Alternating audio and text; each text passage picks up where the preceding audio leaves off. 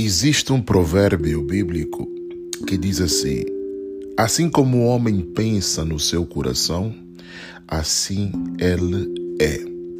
Ou seja, você é os seus pensamentos. O único instrumento de transformação humana é a mente.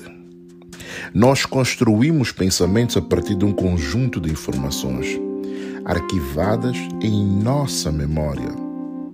Tudo que você faz passa pelo teu processo mental.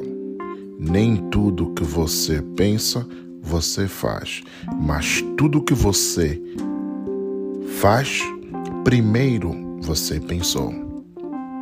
Aquilo que eu sinto é uma consequência dos meus pensamentos.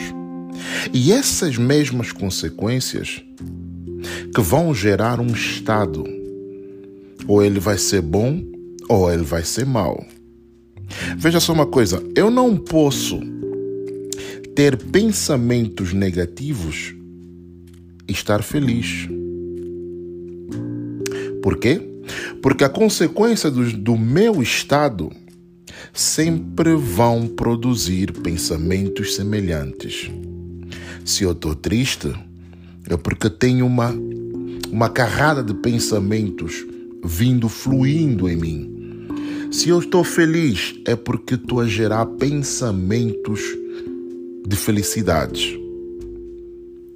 Você sempre fará associações naquilo que determina seus pensamentos.